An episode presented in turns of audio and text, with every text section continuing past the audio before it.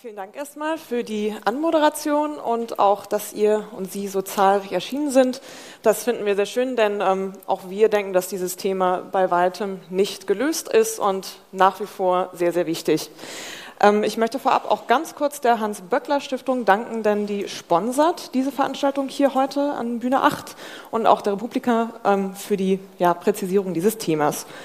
Äh, jetzt habe ich die Ehre, unsere drei Panelisten vor, kurz vorzustellen. Ich, ähm, aufgrund dessen, dass heute ein Mann die Minderheit ist, würde ich mit dem Herrn Professor Dr. Reinhardt anfangen, der Zukunftswissenschaftler ist, eine Professur hält für empirische Zukunftsforschung am Fachbereich der Wirtschaft der FH Westküste in Heide und darüber hinaus wissenschaftlicher Leiter der Stiftung Zukunftsfragen ist. Dort befasst er sich mit gesellschaftlichem Wandel, insbesondere Freizeit-, Konsum- und Tourismusverhalten der deutschen Bevölkerung. Dann gehen wir weiter direkt an meine rechte Seite. Dr. Tanja Carstensen ist Soziologin und arbeitet als wissenschaftliche Mitarbeiterin am Institut für Soziologie der LMU München und forscht schwerpunktmäßig zu Gender und Technology Studies, Arbeitssoziologie, Internet- und Techniksoziologie und Soziologie der Digitalisierung. Sie ist auch Mitbegründerin des Feministischen Instituts in Hamburg. Und in der Mitte des Panels haben wir Valentina Kerst, die Diplomkauffrau und Unternehmerin ist. Hauptberuflich äh, leitet sie die Digitalberatung Topic Lodge und ist darüber hinaus in verschiedenen politischen Gremien aktiv, von denen ich nur eine, einige nennen werde. Im Beirat Junge Digitale Wirtschaft beim Bundesministerium für Wirtschaft und Energie, in der Kommission Arbeit der Zukunft der Hans-Böckler-Stiftung und auch als Leiterin des Landesrates für digitale Entwicklung und Kultur in Rheinland-Pfalz. Dann würde ich gerne mit dem ersten Themenkomplex einsteigen, der ein bisschen reißerisch den Titel Arbeit 4.0 hat. Die Digitalisierung, wie wir hier alle wissen, hat die Arbeit stark verändert in den letzten 10 bis 20 Jahren und unser Panel ist ja sehr zukunftsgewandt, wird die Arbeit für uns alle auch noch weiter verändern. So ist die Frage ein bisschen, wie können die nächsten Dekaden aussehen? Und als Aufhänger möchte ich ja in die Runde werfen eine Studie des DGB aus dem letzten Jahr dem, mit dem Titel Was bedeutet die Digitalisierung für der Arbeitswelt für Frauen? Und die kommt zu dem Ergebnis, gerade unter den gering qualifizierten, deren Jobs am ehesten von Automatisierung bedroht sind, sind Frauen stärker betroffen. Sie nutzen nach der Studie des DGBs neue Technologien weniger als Männer und sie fühlen sich digitalen Technologien stärker ausgeliefert. Jetzt äh, würde ich gerne unseren Zukunftsforscher dazu direkt involvieren und fragen, Sie, fragen ja, Sie, Sie forschen ja nicht nur zum Zukunft des gesellschaftlichen Wandels, sondern auch werfen einen Blick in die Vergangenheit und in die Jetztzeit. Ähm, können Sie das so bestätigen, diesen Genderunterschied, wenn Sie den gesellschaftlichen Wandel, Arbeit und Freizeit betrachten? Nun gut, die Studie hat, glaube ich, ja ähm, vieles berücksichtigt. Man darf natürlich nicht vergessen, dass, wenn man so über diesen digitalen Wandel spricht, 40 Prozent aller Jobs werden nicht vom digitalen Wandel betroffen sein. Also von der Kindergärtnerin über die Friseurin bis zum, zum Dirigenten bis zur Lehrerin, die sind alle nicht vom digitalen Wandel betroffen. Hauptsächlich betroffen vom digitalen Wandel ist ja alles, was Sie eben auch richtig gesagt haben, mit der mhm. Automatisierung zusammenhängt. Also viele Fertigungsberufe, wenn wir jetzt, weiß ich nicht, die großen Autokonzerne nehmen, die sind natürlich viel, viel stärker vom digitalen Wandel betroffen als alle anderen. Grundsätzlich, glaube ich, daher muss man immer so ein bisschen aufpassen, welche Berufsfelder betroffen sind. Was ganz klar für die Frauen spricht, ist die Bildungsexplosion der letzten 40 Jahre. Ihr wisst wahrscheinlich, dass mittlerweile mehr Frauen Abitur machen, mehr Frauen ihr Studium beginnen, Frauen von der Hauptschule bis zur Promotion besser abschneiden. Also die Arbeitswelt der Zukunft ist einfach weiblich. Insofern hoffe ich natürlich, dass die Digitalisierung an sich die Männer stärker betreffen wird als die Frauen. Okay, ein klares Statement. Da würde ich gleich gerne zu Frau Carstensen ähm, springen und fragen, wie Sie das sehen, gerade als ähm, jemand, der sehr stark zu Internet und Frauen und zu Feminismus im Internet forscht. Ja, also ich würde da erstmal viel vorsichtiger sein mit Aussagen wie die Zukunft ist weiblich oder die digitale Arbeit ist weiblich.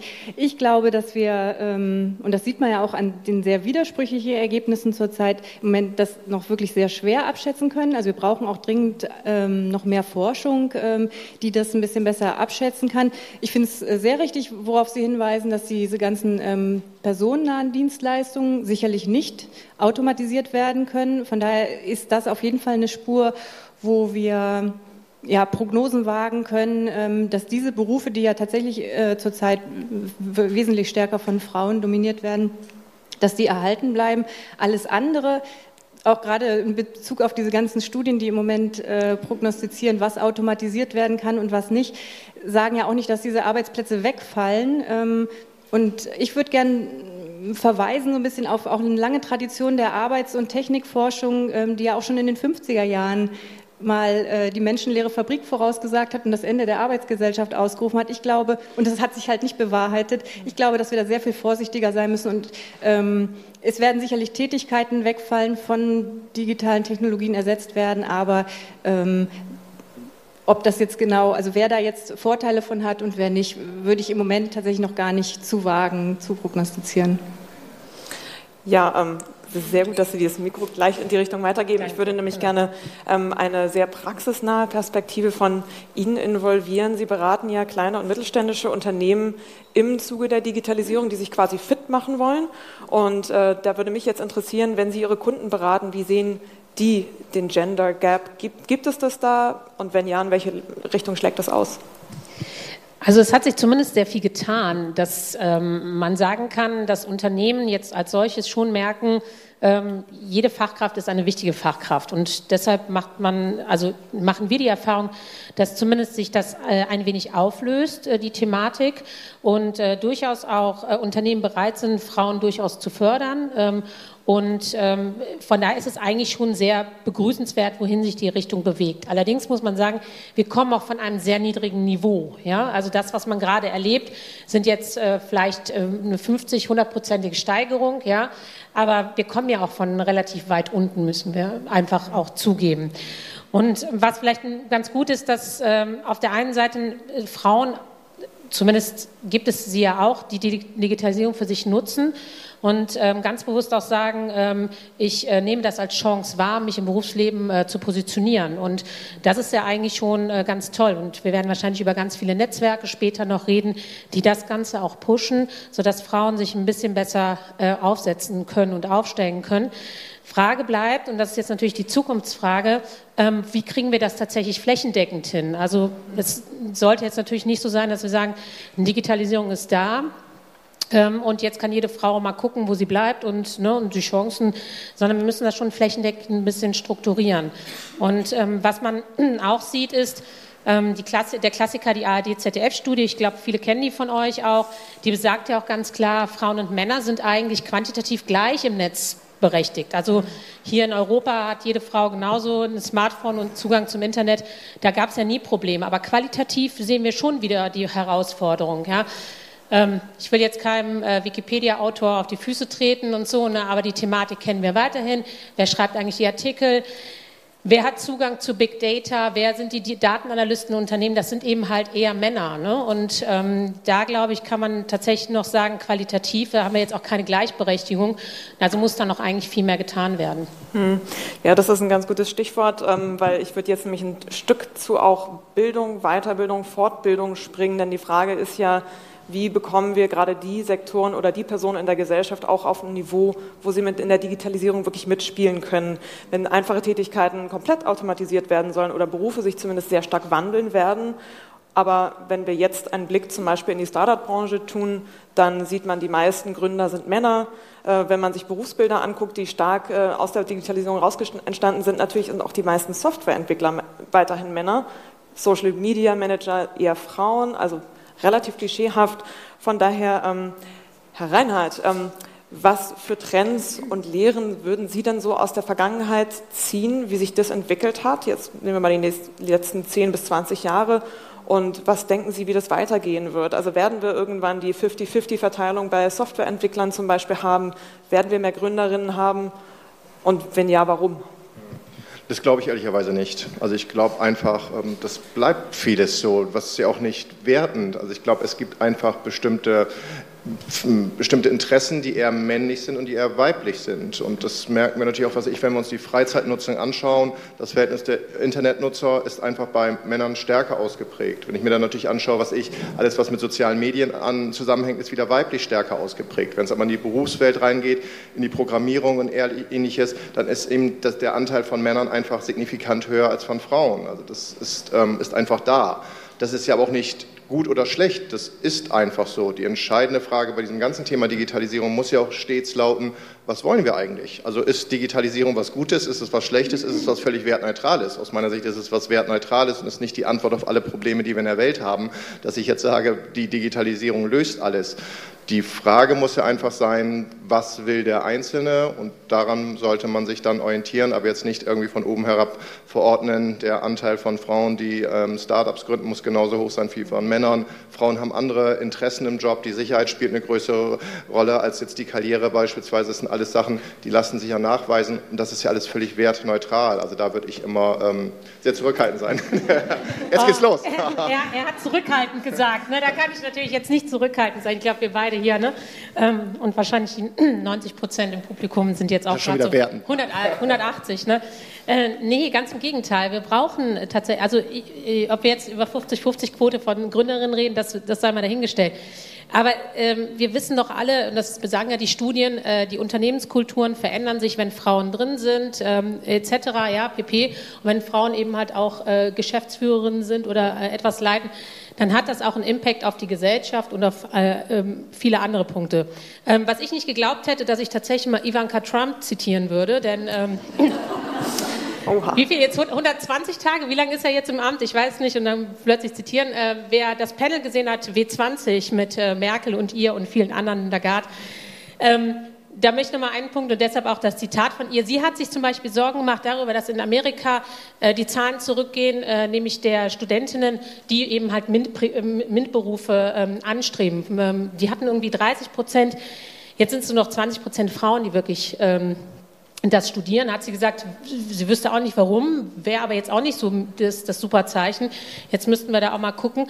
Äh, bei uns stagniert es seit Jahren. Ja. Ähm, ich würde sagen, vielleicht hat es auch was mit Studiengängen zu tun. Also ich würde jetzt auch vielleicht nicht unbedingt den klassischen Maschinenbauer studieren um, oder sonstiges oder ähm, Informatikerin. Dann gibt es ja jetzt auch Ansätze wie die Code Academy hier in Berlin, die das ja auch, die auch einen ganz anderen Zugang dazu bringen, weil wir reden ja auch über Internetwirtschaft. Wir reden ja über etwas, was man gestalten kann. Und wenn wir sehen eben halt, dass Männer Apps programmieren oder Männer Firmen gründen, ich bleibe dabei, dann hat das eigentlich einen Einfluss, wo ich glaube, Frauen können da auch einen guten Beitrag leisten.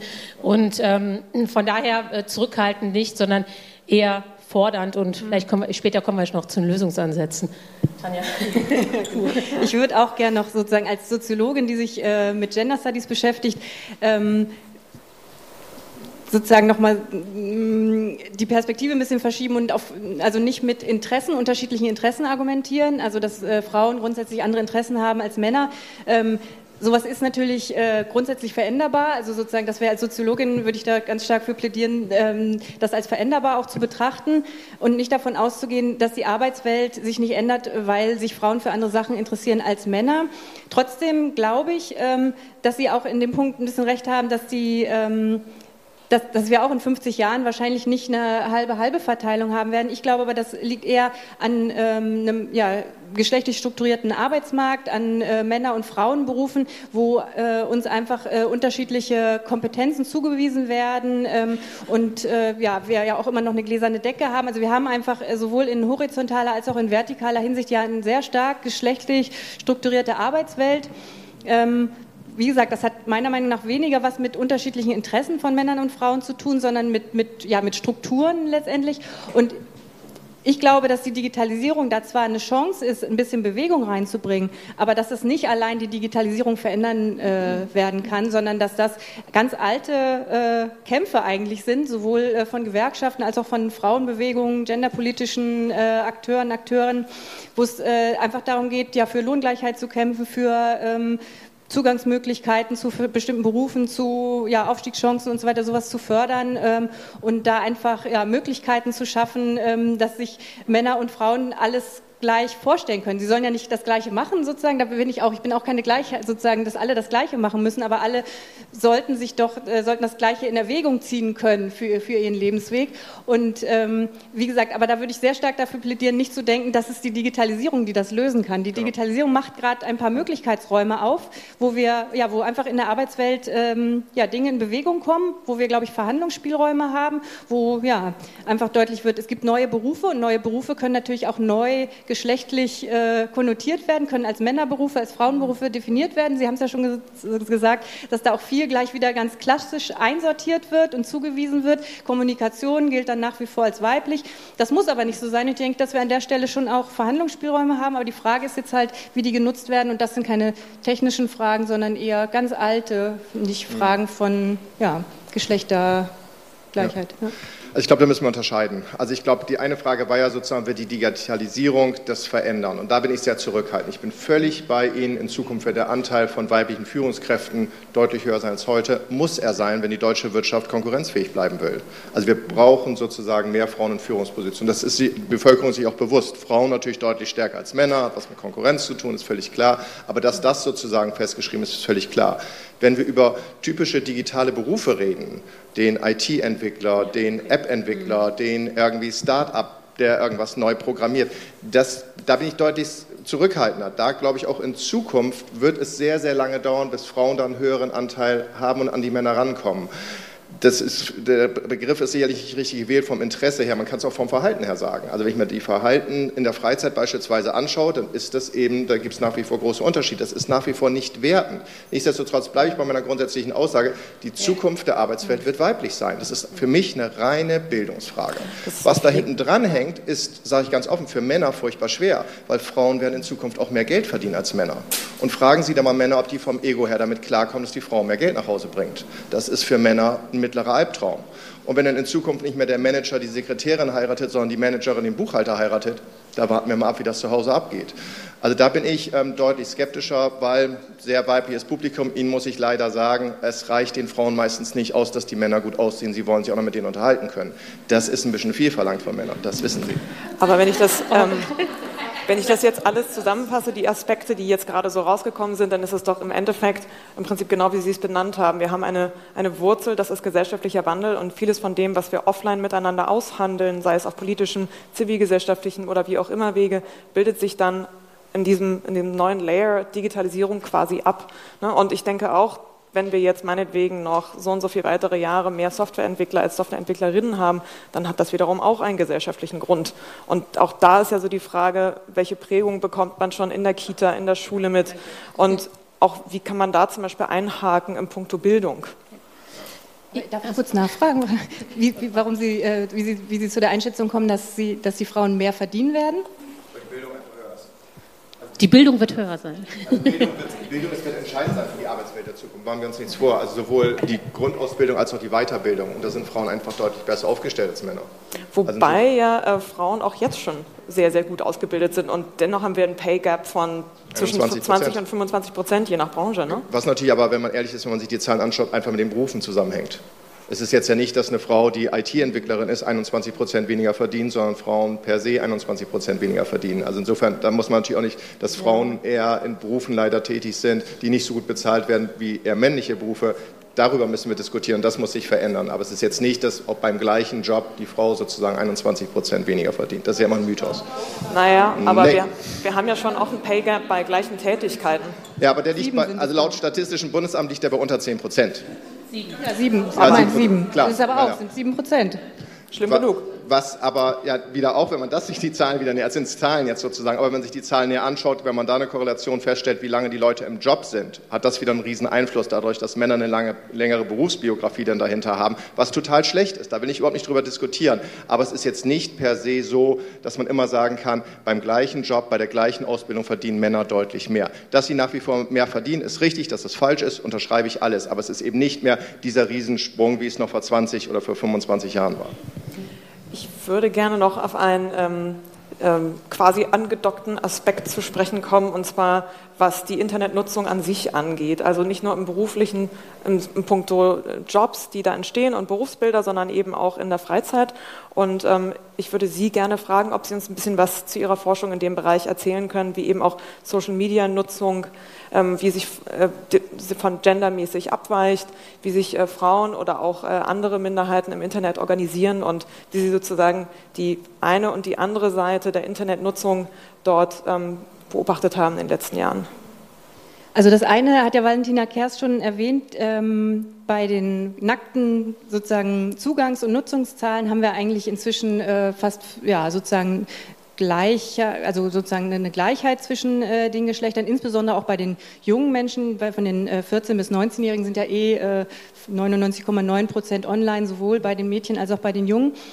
Ähm, wenn ich noch ein bisschen bei den Zahlen bleibe, gibt es eigentlich nicht mehr so richtig einen Gender Gap im Internet, allerdings schon, wenn wir weitere ähm, Ungleichheitskategorien hinzuziehen, ähm, zum Beispiel äh, Bildung und Alter, wo wir dann schon sehen, dass, äh, wenn ich es jetzt sozusagen zuspitze, die bildungsschwächeren, älteren Frauen doch deutlich weniger online sind als die bildungsschwächeren älteren Männer. Also sozusagen, es geht dann so ein Gender Gap auf, wenn man weitere Differenzkategorien hinzuzieht. Das vielleicht erstmal so so grundlegend. Und ähm, Tatsächlich ist es ja interessant in der Geschichte des Internets, dass das Internet auch 1995 äh, anfing mit äh, 95 Prozent männlichen Usern und 5 Prozent ähm, weiblichen Userinnen sozusagen. Und dass, wenn man so Kurven sieht, einfach so sieht, wie sozusagen eine Kurve von ganz oben und eine von ganz unten ähm, dann jetzt aber mittlerweile ja doch zusammenstoßen. Aber das sind erstmal so ist die Zahlen. Dann haben, äh, hat Valentina Kerns ja auch schon gesagt, die Wikipedia äh, Autoren sind vor allem männlich. Es gibt, wenn man dann sozusagen in die einzelne Nutzung äh, guckt, ganz viel äh, unterschiedliche Ergebnisse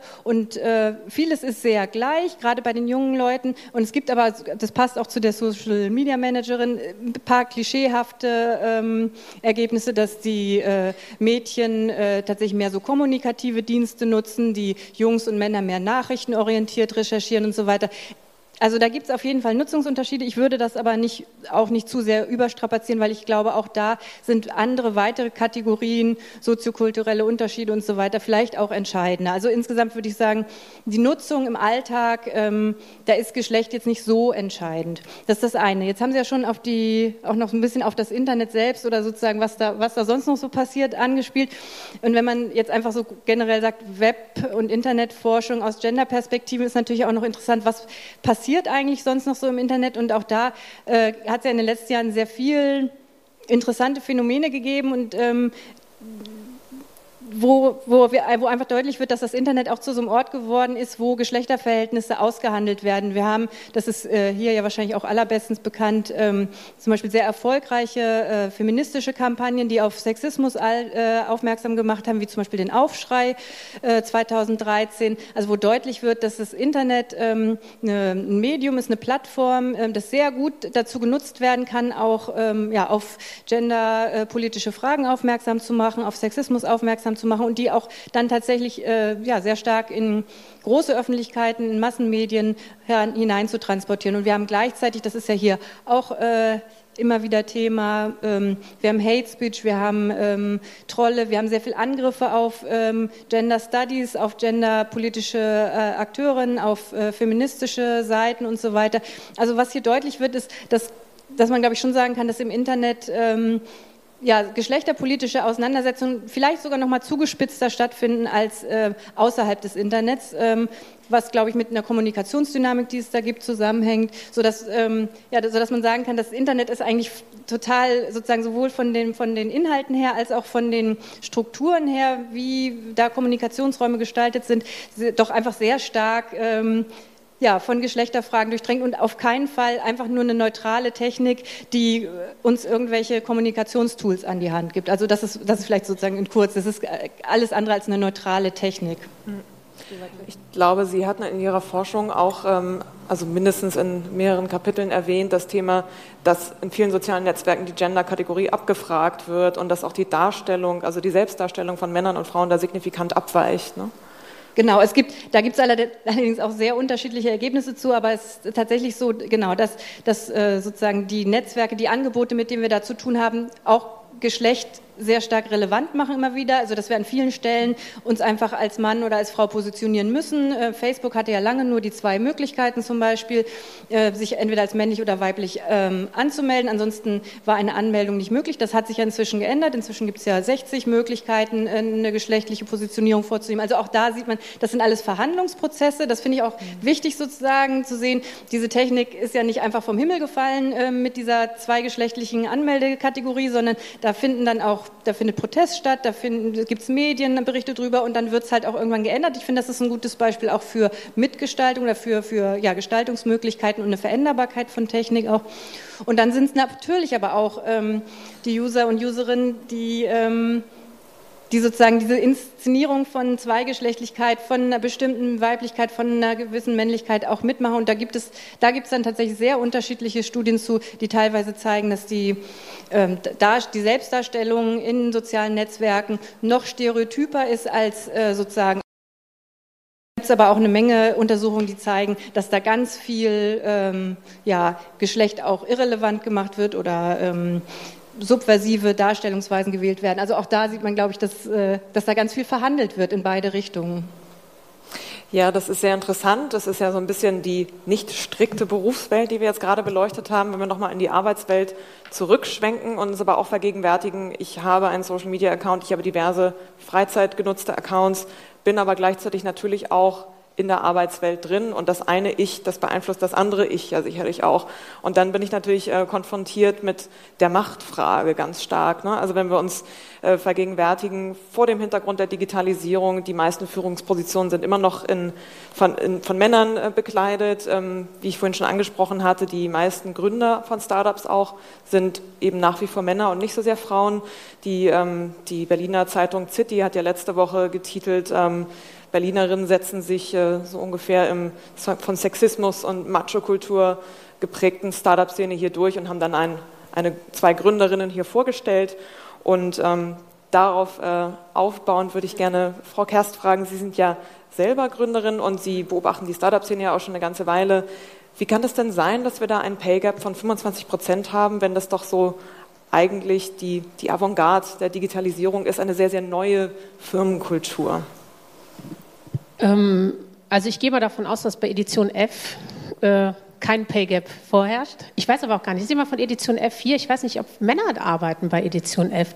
Das wollte das ich eigentlich die, die Kollegen schon mal fragen. Ähm, ja, also es braucht alles seine Zeit. Äh, vielleicht ist das jetzt auch so ein Trost, äh, äh, den man da sich so vorhersagt. Also als ähm, ähm ich angefangen habe in der Internetbranche überhaupt zu arbeiten, das ist jetzt knapp 16 Jahre her, insgesamt. Ähm, da war das ja vielleicht sogar ganz nett, dass man die einzige Frau war, weil man dann plötzlich ne, so Aufmerksamkeit, alle wussten sofort, wer man ist. Eine kleine Minderheit ist. So. Das war am Anfang eben halt ganz, ganz knuffig und würde man vielleicht in Köln so sagen. So, und ähm, was sich schon verändert hat in den letzten äh, drei, vier, fünf Jahren, ist schon, dass ein, einfach extrem viele Frauen in die Szene reingerutscht sind, also Internetszene. Ob das jetzt die Startups sind oder aber auch, ähm, ich sag mal, ich habe äh, beim äh, Verband der deutschen Internetwirtschaft äh, früher gearbeitet oder Verband der Internetwirtschaft.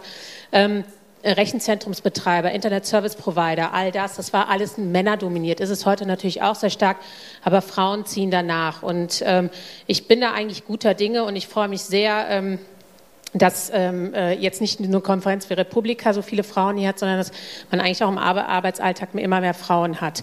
Und was wir jetzt eben halt auch sehen, wenn wir mit Kunden zusammen sind, dass Frauen auch durchaus äh, in, in digital Strategien gefördert werden. Also wenn es heißt, äh, wir wollen als Unternehmen digital werden, dann werden ja meistens irgendwelche Gruppen gebildet, die dann so die Speerspitze, die das im Unternehmen installieren sollen.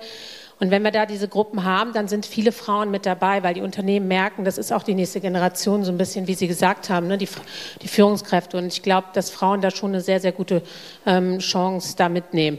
Ähm, ja, die Pay Gap-Thematik, äh, es ist ja schon so viel darüber gesprochen worden. Ne? Also es, äh, wir müssen einfach dafür weiterkämpfen, dass es, dass es, dass es minimiert wird. Ähm, Bildung ist vielleicht das eine, äh, das andere. Ähm, ich wollte aber vielleicht noch einen Punkt sagen zu Startups, weil ich finde das Thema so wichtig, weil ich das auch in den letzten Jahren so, so äh, begleitet habe. Ähm, was man sieht, und da muss ich auch ein bisschen Wasser in den Wein schütten, auch jetzt gerade aus weiblicher Sicht, wenn Frauen Startups gründen und besonders auch die, die groß geworden sind, dann muss man leider auch sagen, es gibt so eine Top Ten, die, die, die Top-Startups in Deutschland, die gegründet worden sind von Frauen. Ähm, da ist mir fast, also ist mir echt schlecht geworden, weil eigentlich es auch wieder sehr genderspezifisch war. Also es war dann der Möbeldienstleister, es war dann der Blumenversandhandel und so weiter. Ne? Ähm, äh, müssen wir ja auch mal ganz ehrlich sein. So, aber der andere Punkt ist, dafür, dass es nur 13 Prozent Gründerinnen gibt, sind Frauen aber sehr erfolgreich in, bei den Gründungen. Also, ähm, also sie, sie scheitern eben halt deutlich weniger. Und das ist ja eigentlich etwas, was mir äh, in der Diskussion dann viel zu kurz kommt. Ne? Ich habe ja selber gerade gesagt, das ist jetzt der Blumenversandhandel. Aber wenn der eben halt die nächsten Generationen Arbeitsplätze schafft und ein super Unternehmen weiterentwickelt, dann ist mir das allemal lieber als diese Mentalität der Startups äh, Exit nach drei Jahren, ja, oder IPO und dann bin ich eben halt Multimillionär wie Mark Zuckerberg. Also von daher finde ich das eigentlich ganz, ganz, ganz toll. Ähm, zu sehen, wie Frauen sich viel mehr Gedanken darüber machen, wie ein Businessmodell aussehen kann, ähm, Verantwortung übernehmen und viel nachhaltiger sind in der Unternehmensgründung. Und wenn dieser Push kommt durch Edition F, wir haben jetzt auch diese tolle Initiative oder viele andere, die jetzt da, äh, dann wünsche ich mir da eigentlich, dass wir in fünf Jahren nochmal ganz anders darüber reden. Abgesehen jetzt von der Entwicklung aus sich heraus, angenommen, andere Frauen werden jetzt auch inspiriert und werden auch Gründerinnen, würden Sie sich da auch noch weitere Schritte der Politik wünschen? Also wenn man jetzt auch, Sie haben gesagt, es ist eine sehr junge Szene, das bedeutet natürlich auch, dass ich als Startup nicht unbedingt einen Betriebsrat habe, dass vielleicht meinen Arbeitnehmern, die überwiegend Internationals sind, auch die deutschen Standards gar nicht bewusst sind und solche Dinge. Sehen Sie das auch als äh, Themenfeld? Als ja, äh, gar nicht bewusst oder auch äh, kopfschüttelnd hier nach Deutschland gucken. Ne? Also es, äh, irgendwie gibt es jetzt einen Gründer, der war vor zwei, drei Wochen in der Zeit, der ist irgendwie aus aus Schwetzingen nach, äh, in die USA gegangen, hat da eine große, eine große Company gegründet, wollen jetzt eine Filiale in Hamburg aufmachen. Und der hat gesagt, musste dreimal zum Konsulat gehen, um ein Bankkonto zu eröffnen. Und wenn er das nicht gemacht hätte, hätte er hier nach Deutschland fliegen müssen, weil die Unterschrift braucht. Das ist natürlich absurd. Mhm. Und natürlich das deutsche Arbeitsrecht äh, muss hochgehalten werden. Ich halte auch nichts davon, jetzt alles aufzulösen zu sagen, dieses Hire-and-Fire-Mentalität. Ähm, es wird auch da aber sicherlich Kompromisse geben müssen irgendwo, aber ähm, ich halte äh, darauf, und das haben wir ja auch in der Hans-Böckler ähm, Stiftung bzw. der Expertenkommission Arbeit der Zukunft immer wieder gesagt. Wir wollen die Arbeitsstandards hier behalten und das, der Arbeitsschutz muss, muss bleiben. Das darf äh, sich nicht gegeneinander ausspielen. Da muss auch mehr Gespräche mit der Gründerszene passieren. Ich glaube, das läuft noch relativ parallel. Aber da bin ich eigentlich guter Dinge, dass nach dem Expertenbericht, der im, Ju, äh, im Sommer veröffentlicht wird, ich weiß nicht, Juni oder Juli, Juno, Juli, genau, also ähm, veröffentlicht wird, ähm, dass man da nochmal die Gespräche andockt. Aber ähm, ja, ähm, äh, ich, du kannst gründen in Deutschland, das geht. Ähm, wenn natürlich eine Angela Merkel zu Oliver Samba sagt, wenn du keine GmbH gründen kannst, solltest du keine weil er sich beschwert hat, dass die Bürokratie so hoch ist, dann sind wir auf einer wieder ganz anderen Ebene. Also ja. ähm, äh, ich glaube, du kannst, also es geht, äh, Gründungen gehen, es geht auch sicherlich hier in Deutschland. Ähm, ich glaube nur, dass wir deutlich nachhaltiger damit umgehen müssen, weil ich äh, denke, dass eben halt Startups auch die neue Generation von Arbeitsplätzen bietet. Mhm. Und wenn die weiblich dominiert sind oder weiblich geprägt sind, dann umso besser. Herr Reinhardt, denken Sie, das könnte auch daran liegen, äh, was Sie mir in einem unserer Vorgespräche erzählt haben, dass Frauen und Männer Arbeit einfach unterschiedlich sehen? Also Stichworte, projiziere ich eher den Sinn hinein oder möchte ich vor allen Dingen ein möglichst großes Gehalt am Ende des Monats bekommen? Wie haben Sie da ähm, bei Ihren Studien das bisher herausarbeiten können und was denken Sie auch, wie, wie wird es da weitergehen? Also ich glaube natürlich schon, dass es grundsätzlich eine Angleichung geben wird, aber wenn wir uns jetzt sozusagen Status quo anschauen oder uns auch die Vergangenheit anschauen und sehen so eine einfache Frage, was bedeutet für dich Karriere, setzen Männer Karriere halt viel eher mit Führungsposition, mit viel Geld und mit viel Macht gleich, Frauen tendenziell eher mit einer Sinnhaftigkeit, mit Anerkennung, mit solchen Dingen, was ja darauf zu schließen ist, dass das etwas ist, was bisher eben zu selten vorhanden ist. Insofern, das wird sich wahrscheinlich auch noch in den nächsten Jahren so fortsetzen, hat dass man sich eines Tages angleichen muss. Das haben wir ja vorhin schon diskutiert. Das ist, glaube ich, äh, zweifellos der Fall. Grundsätzlich darf ich aber, das wäre nochmal so ein grundsätzlicher Punkt, den wir auch mit reinbringen müssen, wir dürfen die Arbeit in der Zukunft einfach nicht überbewerten. Also Arbeit kann, könnte ja auch tendenziell einfach von der Bedeutung her abnehmen. Wenn die Digitalisierung wirklich kommt und so viele Vorteile mit sich bringt, müssen wir dann noch so viel arbeiten oder muss man dann sich auch irgendwann mal Gedanken darüber machen, was im Leben außer der Arbeit wichtig ist? Und ich kann alle hier beruhigen, dass Arbeit irgendwie das halbe Leben ist. Das war zuletzt 1871 der Fall.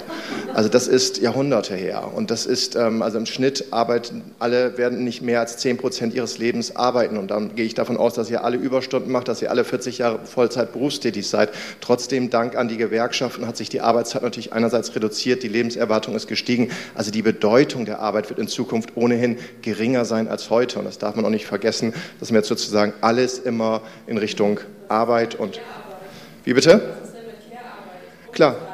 Klar. Äh, Entschuldigung, Entschuldigung, ja. Entschuldigung. Ähm, also ja, da die da hinten verstehen, verstehen dann sonst gar nichts. Insofern ähm, würde ich vielleicht das für später deine Frage aufheben und dann. Ähm, ja, danke. Ähm, das ist tatsächlich, also anknüpfend an das, was Sie gesagt haben, natürlich auch die Frage, wenn wir jetzt eine wahnsinnig schnelle, vorangehende äh, technologische Entwicklung haben, die quasi in 20 Jahren Roboter kreiert, die für uns die Arbeit machen, dann ist natürlich trotzdem noch die Genderfrage da. Ne? Also, weil das ist ja eine der Aushandlungen, wie wir eben schon gesagt haben. Und da ist dann die Frage, wie verteilen wir die Pfründe vielleicht unter uns, ohne dass wir jeden Tag acht Stunden im Büro sitzen?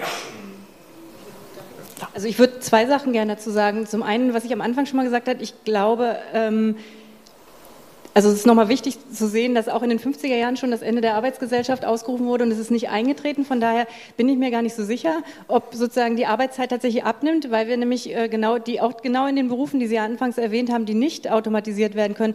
Ähm, und das zielt so ein bisschen auf den Einwand hier, der äh, zur Care-Arbeit kam. Wir da ja eher auch, also wir haben ja gesellschaftlich sehr viele Bereiche, äh, wo wir tatsächlich sehr viel Arbeit haben zurzeit, wo wir eher auch ähm, einen Personalschlüssel haben, der, der unter dem liegt, was sozusagen sozusagen noch gut ist, was gut für von mir aus Patienten, Patientinnen, für Kinder ist. Also ähm, in, in Kitas, in Krankenhäusern, in Pflegeeinrichtungen könnten wir, glaube ich, deutlich mehr Personal gebrauchen. Äh, das ist eine. Von daher sehe ich nicht so richtig, dass uns als Gesellschaft ähm, die Arbeit ausgeht. Ähm, das ist das Erste. Und das Zweite, ähm, jetzt habe ich vergessen, was, was Sie noch gesagt hatten. Ähm, nee, mache ich später.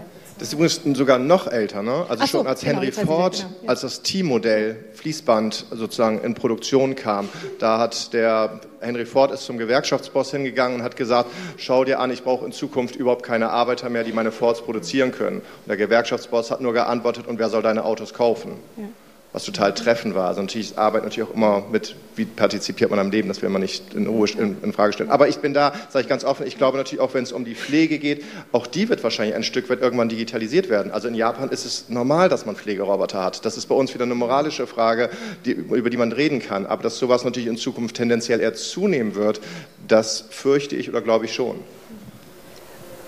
Aber selbst wenn, also glaube ich nicht sozusagen, weil es wirklich genügend Bereiche gibt, in denen äh, wir tatsächlich eher noch Stellen aufstocken könnten. Ähm, und ich glaube auch nicht, selbst wenn vielleicht das Stellenvolumen oder das, das Arbeitsvolumen abnimmt, ähm, würde ich auch nicht mit Ihnen so richtig mitgehen, ähm, dass die Arbeit ähm, an Bedeutung verliert, weil wir auch da eigentlich ja in den letzten Jahrzehnten beobachten können, dass die Arbeit ähm, sozusagen für, für unser Leben, für unsere, für unsere Identität eher nochmal zugenommen hat, indem wir, also da gibt es das Stichwort in der Arbeitssoziologie, gibt es das Stichwort Subjektivierung, ähm, womit bezeichnet wird, dass wir immer mehr, auch im Gegensatz zu früher, mit unserer ganzen Persönlichkeit, mit all so unserer Leidenschaft und Kreativität uns in den Arbeitsprozess einbringen sollen, wo wir tatsächlich jetzt weniger, also früher noch eher eine Arbeitswelt hatten, zumindest in vielen Berufen, wo wir nach der Arbeit Feierabend gemacht haben, wir sind nach Hause gegangen und haben andere Sachen gemacht. Und heutzutage haben wir, haben viele von uns viel mehr als früher Jobs, wo wir wirklich mit Haut und Haaren dabei sind und äh, wo ja, wo sehr viel Lebensglück auch dranhängt. Von daher sehe ich nicht so richtig, dass die Arbeit an Bedeutung verliert. Also stimme ich schon. Das teilweise würde ich dazu stimmen. Also glücklich in der Arbeit, ja. Ich glaube heute, dass die Menschen glücklicher in ihrer Arbeit sind, aber wenn natürlich es um die Identifikation mit der Arbeit geht, die war früher viel, viel höher. Da war man eben der Dachdecker oder man war der Verkäufer oder man war der Schrauber oder man war die Lehrerin oder was auch immer. Heute ist man ja viel eher, identifiziert man sich über das, was man in der Freizeit tut. Und das ist, also wenn wir uns sozusagen auch Identifikationsskalen anschauen, wie inwieweit identifizieren sich die Leute mit ihrem Beruf. Es gibt nicht mehr den Beruf von der Lehre bis zur Bahre, der ist seltener geworden, man hat eine höhere Fluktuation da drin. Damit geht einher, dass sozusagen die Verbindung zum Arbeitnehmer geringer wird, damit auch zum Job geringer wird, weil man den Job öfter wechselt. Also da bin ich mir nicht sicher. Ich glaube, wo das garantiert zugenommen hat, ist in den höheren Berufen, also in den höher qualifizierten Berufen. Aber wenn wir jetzt über klassische Fertigungsberufe reden, da ist es tendenziell eben eher weniger geworden und man ist jetzt heute nicht mehr nur noch der Lackierer oder nicht mehr nur noch der Schlosser. Es scheint mir so, als hätten wir hier äh, verschiedene Studien, die ein wenig abweichen. ähm, ich würde gerne noch auf ein anderes Thema, was sehr eng damit verknüpft ist, also was auch dezidiert durch die Digitalisierung ermöglicht worden ist, nämlich Vereinbarkeit von Familie und Beruf, also Stichwort Homeoffice oder flexible Arbeitszeiten oder auch etwas, was natürlich durch die Digitalisierung erst ermöglicht worden ist, sprich Xing, LinkedIn, also Netzwerke, die transparent fordern, die äh, auch über nationale Grenzen hinweg die Möglichkeit bieten, Kontakt aufzunehmen oder auch sich Lebensläufe anzugucken, sich inspirieren zu lassen. Ähm, ich glaube, Frau Kerst, wir hatten in unserem Vorgespräch darüber gesprochen, das ist ja, klingt ja so ein bisschen wie die schöne neue Welt, äh, da wird durch alles ganz, ganz einfacher. Ne? Also ich kann im Prinzip Homeoffice machen, wenn mir das irgendwie passt. Ähm, denken Sie, das ist vor allen Dingen gerade für Frauen ein Vorteil? Sehen Sie da einen Gender-Unterschied? Ja, so wird es ja von den meisten gesehen. Ne? Die Unternehmen sagen, die Lösung für alle die meine Probleme, die ich habe, wenn Frauen irgendwie in meinem Unternehmen arbeiten, ist Homeoffice. Ja? Und dann Vereinbarkeit von Beruf und Familie. Und dann haben wir das irgendwie äh, gewuppt. Dann ist das Thema eigentlich gelöst. Ähm, ähm, was mich an der, an der Diskussion eigentlich am meisten stört, Digitalisierung und Arbeit, ist tatsächlich, dass wir es in den letzten ein, zwei, drei Jahren immer auf dieses Thema reduziert haben, meines Erachtens, und viele Sachen eben halt nicht äh, berücksichtigt haben. Ähm, ich halte das ähm, ähm für super, dass es dieses Homeoffice-Thema gibt. Es ist alles ganz gut. Ähm, es gibt natürlich dann auch die andere Schattenseite, wo man genau weiß, man arbeitet vielleicht länger und ähm, äh, man, man vergisst eben halt, oder die Trennung, ne, ich glaube, das warst du, ne, die Trennung im Kopf findet eben halt noch viel weniger statt. Ähm, von daher, äh, glaube ich, ist das sehr individuell. Jeder sollte das für sich entscheiden. Ich kenne äh, äh, Personen, die sagen, für mich war das am Ende des Tages nichts, weil ich brauche auch den Klassiker, ich brauche meine, meine, also Klassiker heißt, ich brauche meine Kollegen, ich brauche meine Routine fünf Tage, ich gehe auch gern in die Kantine mittags und dann gehe ich nach Hause und schließe ich ab äh, damit und andere sagen, für mich ist das Beste, was es gibt, dass ich zwei Tage in der Woche zu Hause bleiben kann. Also ich glaube, da gibt es kein Allheilmittel.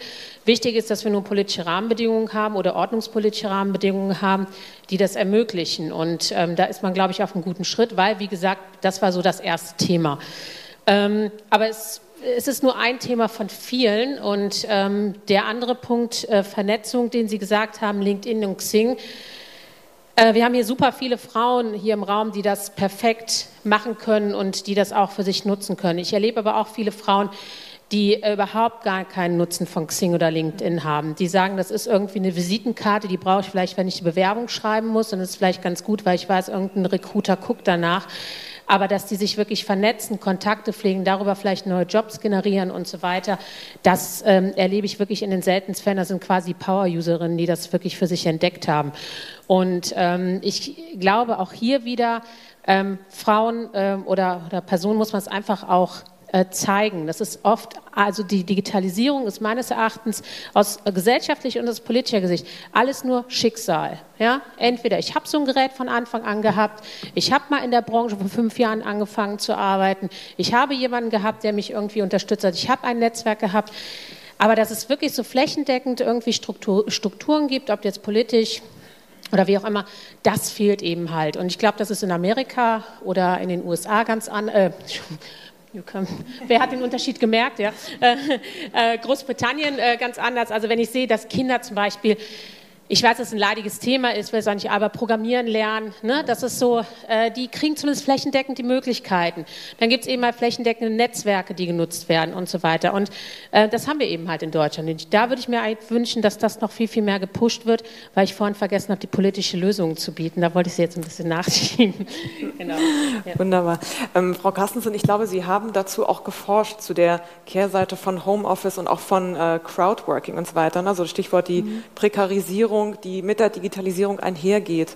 Können Sie das ein bisschen ausführen? Ein ja, gerne. Geben? Also tatsächlich ähm, habe ich so ein bisschen versucht, mal Forschungsergebnisse, äh, die es dazu schon gibt, zusammenzutragen. Und das ist ja auf der einen Seite auch kein neues Thema, denn wir haben ja seit den 80er Jahren eine Debatte um Telearbeit äh, und Vereinbarkeit von Beruf und Familie, wo damals ja schon deutlich wurde, potenziell ähm, ist da einiges möglich, aber ähm, die empirischen Studien, die zu der Zeit entstanden sind, haben nur ganz leichte Verschiebungen der Arbeitsteilung zum Beispiel äh, in der Familie aufgezeigt, sozusagen, wo klar war, okay, da kann sich ein bisschen was tun, aber sozusagen es ändert nicht im Großen und Ganzen die Geschlechterverhältnisse, die Arbeitsteilung zu Hause und die Frage, ähm, wer jetzt äh, was macht in einer Paarbeziehung. Ähm, ich finde es interessant, dass dieses Thema Vereinbarkeit von, von Beruf, Beruf, und Familie jetzt seit ein, zwei Jahren äh, wieder neu auf, dem, auf der Tagesordnung ist im Kontext dieser Digitalisierung der Arbeitdebatten, wo mein Eindruck immer ist, dass so neuer, das so ein bisschen als Automatismus verkauft wird. Jetzt äh, haben wir ja die Digitalisierung und jetzt erledigt sich das mit der mit den Vereinbarkeitsproblemen auch von ganz alleine. Und was was ich mal versucht habe, eben ist, ich habe eben noch keine eigene Forschung dazu und ich denke, es, braucht da einfach auch noch mehr äh, sozusagen Forschung, die dann ähm, glaube ich, in den nächsten Jahren ganz gut zeigen kann, was auch gerade mit diesen neuen mobilen Geräten und äh, ja, mit Internetnutzung zu Hause und unterwegs passiert. Aber was, was sozusagen an einzelnen, so, es gibt so einzelne Puzzlestücke, sozusagen, die ich mal zusammengesucht habe. Und äh, da wird schon deutlich, dass es auf jeden Fall natürlich mit diesen digitalen Technologien und dem, äh, ich arbeite einfach, je, ich kann jetzt jederzeit arbeiten, ich kann auf dem, äh, also ich kann sozusagen die Arbeit früh verlassen, um vielleicht das Kind aus der Kita zu holen, kann dann noch im Bus auf dem Weg noch ein paar Sachen fertig machen, kann dann vielleicht, ich weiß nicht, wer von Ihnen sich auf Spielplätzen bewegt. Ich finde, man sieht da viele Menschen, die, glaube ich, arbeiten. Ähm, das finde ich ganz interessant, sozusagen. Ähm, ja, genau, das, das wäre sozusagen nochmal eine schöne ethnografische Studie, äh, auf Spielplätzen Menschen, Erwachsene zu fragen, was sie da gerade machen. Aber ich denke, dass ein Teil da tatsächlich weiterarbeitet, abends dann noch weiter und so weiter. Ich glaube tatsächlich, dass es sozusagen auf den allerersten Blick die Möglichkeiten der Vereinbarkeit tatsächlich erhöht, weil man nicht mehr so den Druck hat, alles im Büro fertig zu machen. Wenn man jetzt sozusagen aus der Sicht von Personen immer noch mehr Mütter als Väter, aber mit Personen mit Kindern äh, guckt, dass da ähm, tatsächlich neue Möglichkeiten aufgehen. Das ist aber nur der erste Schritt. Und wenn man dann genauer hinguckt, haben wir natürlich was, haben wir eine Entgrenzung von Arbeit, wir haben äh, sozusagen eine steigende Erwartung an permanente Erreichbarkeit und ähm, das wäre ja sozusagen noch okay, wenn alle sagen, das ist meine Entscheidung, ich mache so oder so. Aber was ich daran interessant finde oder was, was, was sozusagen eine Prognose wäre, da würde ich tatsächlich mal eine Prognose wagen. Ich glaube, dass das das ähm, Vereinbarkeitsthema sogar noch unsichtbarer macht, weil wir jetzt inzwischen ähm, tatsächlich alles schaffbar oder alles, alles, also versuchen, alles schaffbar zu machen und die hohen und ja immer weiter steigenden Anforderungen in vielen Arbeitsbereichen tatsächlich schaffen zu bewältigen, weil wir nämlich jetzt jederzeit arbeiten, im Bus, auf dem Spielplatz, dann noch zu Hause beim Kochen und dann noch mal vorm ins Bett gehen, dass damit eigentlich für Arbeitgeber und vielleicht auch sozusagen für eine gesellschaftspolitische Debatte unsichtbarer wird, dass das alles eigentlich nicht mehr zu schaffen ist ähm, und dass überhaupt nicht mehr thematisiert wird, wie ist eigentlich die äh, Sorgearbeit verteilt, wer macht sie, sondern wir machen sie einfach, aber wir arbeiten die ganze Zeit nebenbei weiter und schaffen damit auch noch die hohen Anforderungen aus der Erwerbsarbeit äh, weiter zu erledigen. Und ich vermute, dass die dann auch noch weiter steigen, weil es ja alles noch schaffbarer ist sozusagen. Das wäre so ein bisschen die, die Gefahr, die ich in dieser Vereinbarkeitsdebatte sehe, wo ich, wie gesagt, denke, es gibt mehr Möglichkeiten und individuell fühlt es sich wahrscheinlich auch für viele so an, dass es irgendwie alles besser vereinbar ist mit dem Smartphone, aber ich glaube sozusagen langfristig ähm, kann, kann das sozusagen äh, so ein kleiner Teufelskreis werden. Ähm, ich würde gerne noch ein bisschen Zeit für Fragen und Antworten lassen, aber trotzdem, bevor wir in die große Fragerunde gehen, ganz herzlich das Panel einladen, einmal ganz kurz zu skizzieren, Ideen, die Sie persönlich inspirieren oder beflügeln oder auch Organisationen, wo Sie sagen, das sind Organisationen und Initiativen, die arbeiten da in die richtige Richtung, uns im Zuge der Digitalisierung für eine gerechtere Arbeitswelt fit zu machen. Und ähm, ja, wer auch immer gerne starten möchte, das, das können Organisationen sein, wo Sie selber Mitglied sind oder auch Ideen, von denen Sie gehört haben oder auch Aktivisten. Einfach so als positiven Ausblick. Ja, ja, dann nehme ich, dann nehme ich mal. Also sind so, äh, ich würde das gesellschaftlich und politisch mal aufteilen jetzt mit Aktivisten oder, oder Stakeholdern, die, die aktiv sind. Also äh, politisch oder, oder stiftungsseitig, ähm, glaube ich, ähm, äh, politisch äh, haben wir alle in unserem wunderbaren Badge irgendwie das Weißbuch gehabt in Printausgabe. Kleiner Fail, die Frage, ob wir alles im Print haben müssen, aber naja, egal. Also auf jeden Fall das Weißbuch, äh, sprich das Arbeitsministerium. Ich glaube, die haben äh, eine gute Sache gemacht, nämlich das Thema Arbeiten 4.0 generell auf die Agenda gesetzt. Das hat bisher noch keine Regierung gemacht. Ähm, europaweit ist es auch ähm, einzigartig, dass sich äh, da jemand damit beschäftigt hat. Also von daher würde ich jetzt mal auf der politischen Ebene, Schrägstrich, ähm, Hans-Böckler-Stiftung, ähm, weil ich da auch in der Expertenkommission gearbeitet, ganz großartige, grandiose Leute, die da sich die Thematik gestellt haben auch tatsächlich erstmals Diversity oder Gleichstellung und Digitalisierung äh, zu, zu, diskutieren. Ähm, also von daher würde ich das auf der politischen Seite ganz toll finden und ich äh, lade jeden ein, da den Abschlussbericht jetzt auch, der im Sommer kommt, dann mal zu, vielleicht zu lesen. So und äh, gesellschaftlich, ja, wir haben jetzt natürlich hier die äh, Frauen der Digital Media Woman da, ähm, die waren ja gestern mit dem Meetup, auch da sowas, äh, finde ich ganz gut, Projekt Edition F ähm, an das Team, groß, groß Glückwunsch, finde es ganz toll, was da gemacht wird. Dann gibt es die Fintech-Ladies, äh, die in Frankfurt sind, also all die ähm, Netzwerke, die tatsächlich fast schon relativ speziell unterwegs sind aber die schon eine sehr hohe Aufmerksamkeit haben. Man muss allerdings sagen, es ist alles noch ehrenamtlich. Also jetzt Edition F, jetzt ist noch mal ein bisschen anders. Aber alles, was ehrenamtlich ist, würde ich mir einfach wünschen, dass da politisch auch mehr Unterstützung kommt, ähm, damit ähm, ähm, da wirklich noch ein Push kommt. Weil ehrenamtlich kann man das ganze Thema nicht alleine pushen. Aber bis hierhin schon mal ein großes Lob an jetzt die Organisation, die ich genannt habe und äh, weiter so.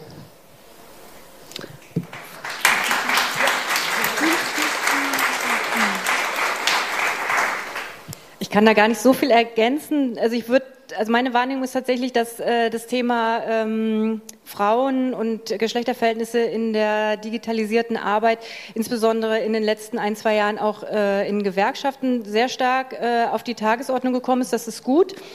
Ähm, und gleichzeitig, das, was du schon angesprochen hast, es gibt einfach auch unglaublich gute Netzwerke von Frauen in Technik, Frauen im digitalen ähm, Netz, feministische Aktivistinnen und so weiter, Spannend wäre nochmal, wenn, wenn das näher zusammenrücken würde, wenn sozusagen gewerkschaftliche äh, Aktivitäten für, für eine gute digitale Arbeit sich mit, äh, ja, mit diesen netzfeministischen äh, Akteurinnen vielleicht auch mal zu, noch stärker zusammentun würden, weil ich sehe das so ein bisschen, also es ist einfach noch sehr getrennt zurzeit, was ich da wahrnehme. Und gleichzeitig gibt es ja, also gibt es einfach schon viel Aktivismus, der entweder auf genau, Feminismus im Netz oder ähm, dann eben für gute Arbeit in der digitalen Arbeitswelt und so weiter äh, abzielt. Das muss vielleicht einfach noch mal ein bisschen zusammenwachsen. Mhm. Ich glaube, ergänzend nur noch, ist fast alles gesagt worden. Jede Partei, die im Deutschen Bundestag sitzt, setzt sich mit dem Thema auseinander und hat sich in den letzten Jahren damit auseinandergesetzt. Das ist, glaube ich, ein ganz wichtiger Punkt, auch dass das einfach in Gang kommt. Und ich glaube, auch die Medien haben es erkannt, also auch die klassischen Medien, also ob es die ARD mit ihrer Themenwoche war, die es irgendwie das Thema mit behandelt hat, ob es irgendwie der Deutschlandfunk ist. Also das Thema ist ja wirklich in der Mitte der Gesellschaft angekommen. Und das ist, glaube ich, schon ähm, dann auch von zentraler Bedeutung, dass es nicht nur in irgendwelchen Fachgremien und irgendwelchen kleineren Gruppen diskutiert wird, sondern was Sie gesagt haben, von den Gewerkschaften über die Medien bis zu den Parteien hin, dass alle das eben erkannt haben, dass das schon für die Zukunft sehr, sehr zentral ist.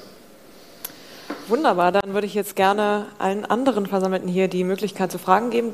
Oha, okay. okay ich ähm, drei Fragen, das ist schön. Man sich einfach so. Wollt ihr sammeln oder getrennt? Wenn die Fragen nicht so mega lang sind, dann können wir vielleicht auch sogar sammeln. Ne? Vielleicht mal die ersten drei. Dann so. mache ich die ersten drei. Genau. Ähm, ja, ich habe eigentlich gar keine wirkliche Frage, sondern mehr eine Anmerkung. Ähm, und zwar, das äh, fällt mir immer wieder auf bei solchen Panels wie hier, ähm, wenn von Gründungen von Frauen gesprochen wird, geht's, oder generell von Gründungen, geht es immer nur um Start-ups. Und ich finde, es wird immer vergessen, dass es Leute gibt wie mich, Solopreneure, die einzeln gründen, die gar keinen Bock haben auf Mitarbeiter, äh, die lieber alleine arbeiten und damit total happy sind.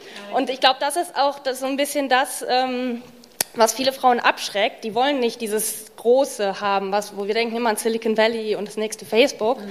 Und äh, ich habe den Eindruck, dass es auch so ein, für viele Frauen ein Hinderungsgrund ist, sie überhaupt zu gründen, weil immer nur in diesen großen Kategorien gedacht wird. Man kann aber auch im Kleinen gründen. Und das nur so als, als Anmerkung, dass auch diese Gründungen möglich sind. Das, das ist, ja, genau, genau auch mit dem Mikrofon in der Hand klatschen.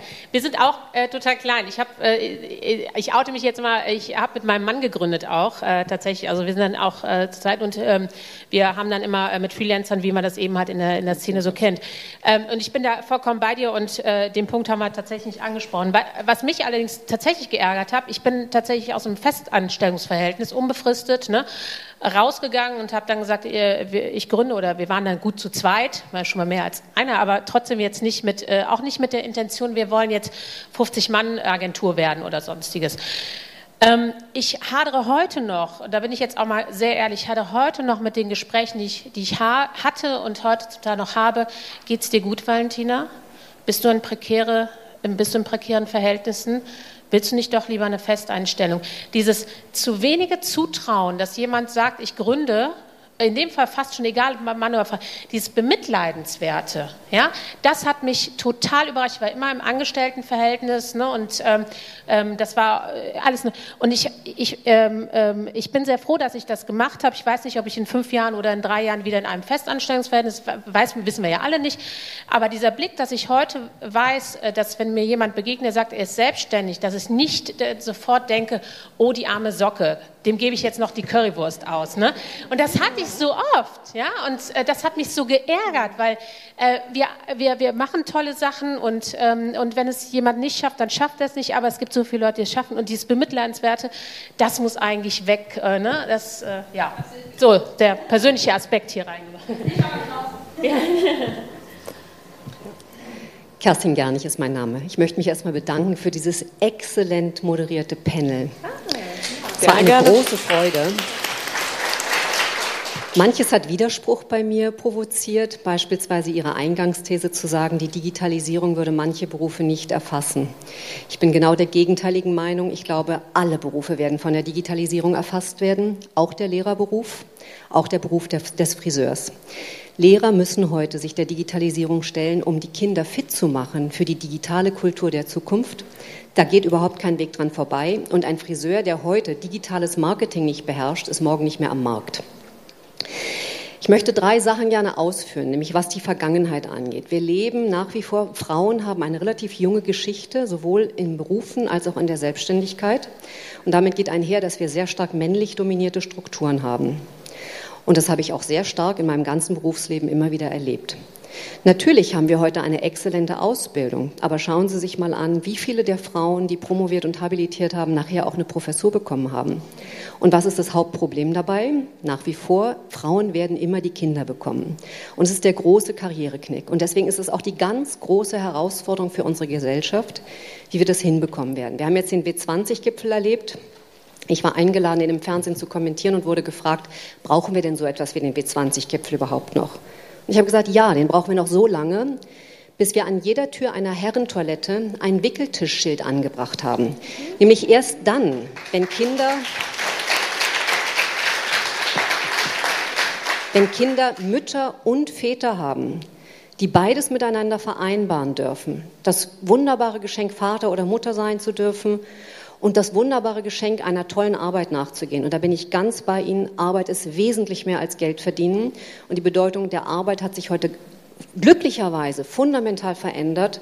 Und da bietet die Digitalisierung immense Chancen, immense Chancen auch für Frauen, hochqualifizierten, außerordentlich interessanten Arbeiten nachzugehen. Ich möchte ein Netzwerk ergänzen, was noch nicht genannt worden ist. Das sind die Mompreneurs für die Frauen, die sich selbstständig machen wollen. Ich selbst bin vom Bundeswirtschaftsministerium ausgezeichnet worden als Vorbildunternehmerin im Rahmen der Initiative Frauenunternehmen und ich habe die sogenannte Unternehmerinnen Safari ins Leben gerufen. Jeder hier im Raum, der sich selbstständig machen möchte, ist herzlich eingeladen, sich da zu bewerben. Wir machen das ehrenamtlich und kann eine Woche lang fünf Vorbildunternehmerinnen über die Schulter schauen. Also es gibt ganz tolle Möglichkeiten heute. Vielen Dank. Mhm. Dankeschön. Okay, ähm, ich habe mir leider die Ergänzung. Gemerkt, wo noch Hände waren. Genau. Gibt es Fragen? Genau. Fragen. Sehr schön. Genau. Hallo, eine Frage, was Sie gesagt haben mit ähm, der Vereinbarkeit von äh, Arbeit und Familie, dass die durch die Digitalisierung ähm, anscheinend einfacher wird, aber natürlich die Anforderungen auch extrem steigen und dieser ewige Druck quasi ewig verfügbar zu sein, auch für den Arbeitge äh, Arbeitgeber, den Zugriff quasi zu haben.